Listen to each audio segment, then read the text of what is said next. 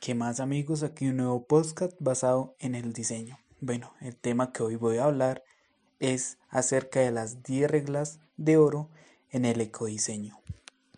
Bueno amigos, para ponerlos en contexto, soy estudiante de diseño industrial, estoy cursando sexto semestre en la Universidad de Pamplona, la cual pues en esta, en esta carrera pues uno se puede pues guiar a una electiva profesional, la cual la que yo elegí fue ecodiseño. Pues entré con bastante incertidumbre qué podía yo tratar acerca en, pues en esta, en esta materia, ¿no?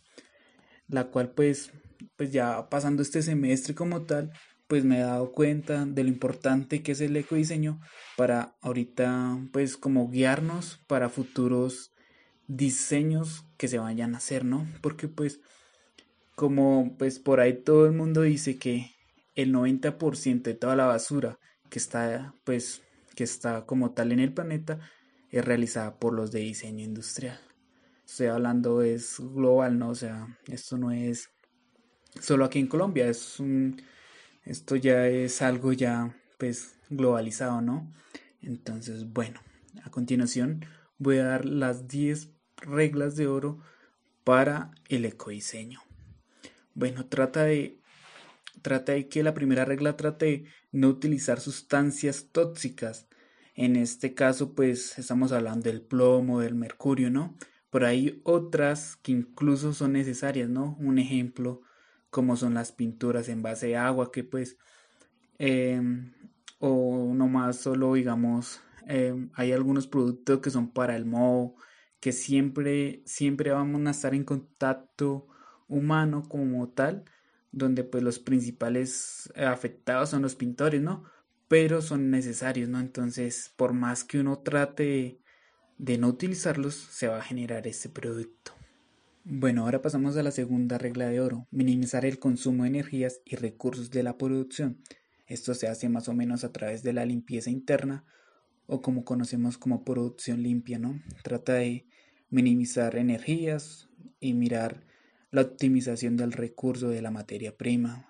Para esto, pues obviamente es necesario hacer un estudio, cuantificar todos los gastos y mirar las opciones. Hay algunas como es eh, implementar nuevas tecnologías, que esa es una buena opción para algunas, pues algunas empresas, ¿no? Donde pues van a adquirir menos, menos consumo de energía. Es un ejemplo que doy. Bueno, la tercera regla de oro es minimizar el consumo de energía del recurso en su fase de uso. Entonces, hace específico a los productos que pues necesitan alguna fuente de energía, un ejemplo pues alguna batería para algún carro, me imagino, donde pues obviamente influye a los aspectos ambientales, que el reto y pues que pues ayude a, pues a, cuidar el medio ambiente. La cuarta regla de oro promover la reparación y actualización específica de los productos.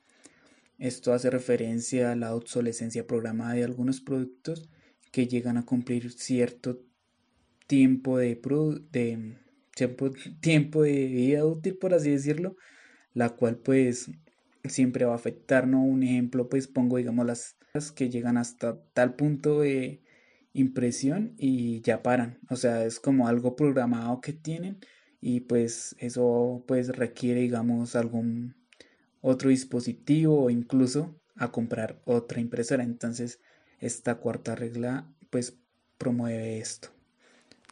Bueno la quinta regla de oro es promover larga vida para los productos. En este caso estamos hablando de una obsolescencia programada de tipo tecnológica la cual pues eh, es que cada producto es, va siendo obsoleto de acuerdo al mercado nuevo. Un ejemplo pongo los iPhone, ¿no? Los iPhone, la, la marca ha ido evolucionando y hay diferentes productos desde el del iPhone hasta ahorita el iPhone 11 donde cada tiempo va aumentando sus piezas tecnológicas, lo cual van siendo como obsoletos los anteriores. Entonces a esto se refiere la quinta regla de oro. Bueno, la sexta regla de oro trata de utilizar características estructurales y materiales de alta calidad para minimizar el peso. Esto sin afectar obviamente sus propiedades tanto de flexibilidad como de resistencia. La séptima regla de oro nos habla de utilizar mejores materiales, también tratamientos de superficies o incluso los arreglos estructurales para proteger nuestros productos, ya sea para la suciedad, corrosión o el desgaste. En este pues hablamos de hacer más que todo materiales pues ya sea de valor estético que le gusten al cliente, de la cual pues se, también se interviene bastante los materiales ecológicos, ¿no? Pues estamos hablando de que, los que el material también es fundamento, o sea, o les da o le da propiedad al producto, lo cual pues a veces alarga su, su ciclo de vida, ¿no? Pero también uno no ve que también eleva el tiempo por, el, por la carga ambiental. Estamos hablando ahí de un conflicto de costo-beneficio. La octava regla de oro es hacer una preorganización, una actualización, una reparación y el reciclaje a través de la cual haya pues canales de acceso, de etiquetado, módulo o punto de ruptura o manuales.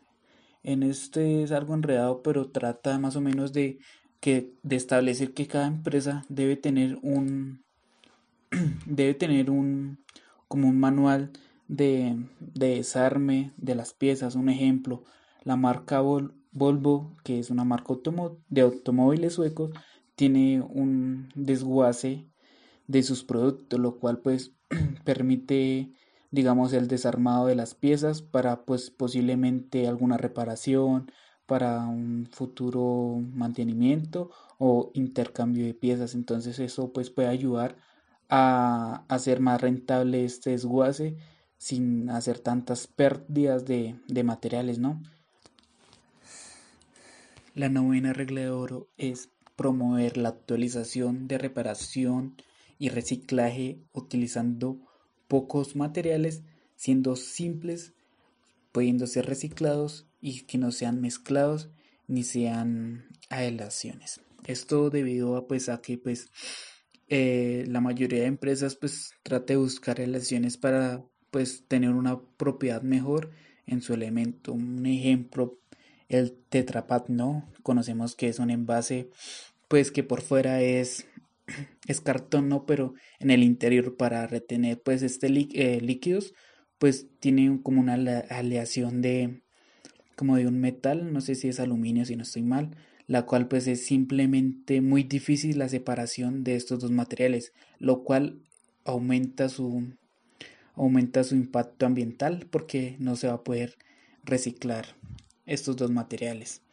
Entonces eh, se fundamenta en que los materiales deben ser puros, limpios y sin mezclar. Así facilita su reutilización y el reciclaje. Es mil veces más, es mil veces más ventajoso aumentar el peso del producto siendo el mismo material que utilizar aleaciones. La décima regla de oro. Usar como pocos elementos de unión como sea posible, ¿no? Tratar de, no usar tantos tornillos, ni uniones adhesivas, ni uniones térmicas y tratar de mejor encajes de presión de bloqueo geométrico la cual pues hace más, eh, más fácil digamos el desguace lo cual pues busca busca tipo hamburguesa como se dice que estar eh, que son de dos mitades como lo encontramos en un mando no en un control que esto pues permite que se pueda desamblar y volver a ensamblar para cambio de piezas un ejemplo otro es que uno puede mirar mirar qué mirar su estructura y pues puede repararse o incluso se puede deshuesar para un reciclaje.